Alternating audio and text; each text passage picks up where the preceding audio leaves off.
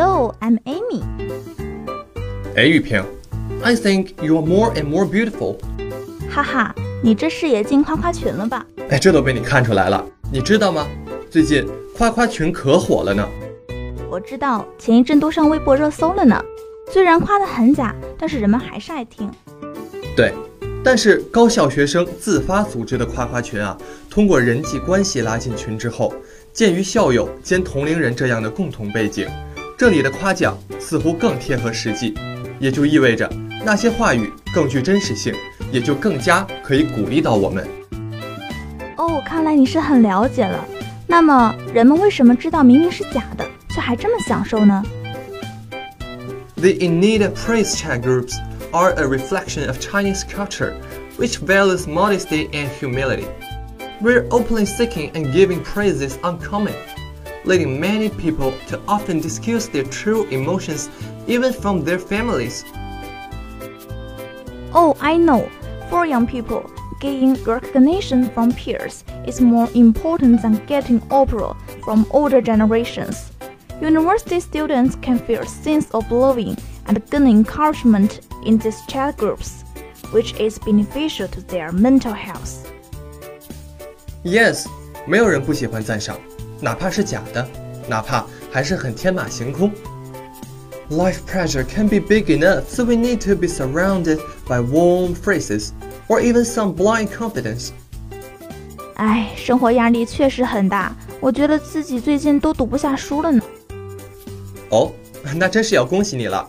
你读不进去书啊，说明你的知识水平已经超越了书本呢。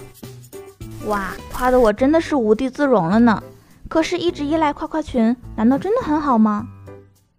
Um, if you're insecure and so require external confirmation to feel worthwhile or good about yourself, you will be especially susceptible to disingenuous praise with invincible strings attached to it. Such praise comes at a cost. 这可能就跟病菌耐药一样， 人们对于褒奖的免疫也是逐步增加的。而且听你这么一说，我不禁想起了一个文化差异。在西方的语境里，amazing 不是棒极了，而是还不错；great 不是很棒，而是还行。以此类推，good 其实是不咋地的意思。确实如此啊。As long as people's praise don't sound pretently insincere, you're likely to welcome it. Being richly recognized for what you do or who you are just feels good. It's wonderfully confirming and reassuring. Most of us thrive on compliments and flattery precious because they can cheer us up, warm our hearts, and allay fears and self-doubts. Bingo! 人人都有获得归属感的需求。我们作为社会动物，获得称赞能够加强我们与他人的连接， 这意味着我们在他人眼中是积极正面的，而夸赞能让我们感觉良好。当然，如果将减压全部寄望于夸夸群，未免有些太天真了。但相互肯定能缓解一些现代焦虑，也不失为一种心理调试。而如果这种积极的互动能够走到线下，走进真实生活，便是极好的。You are right。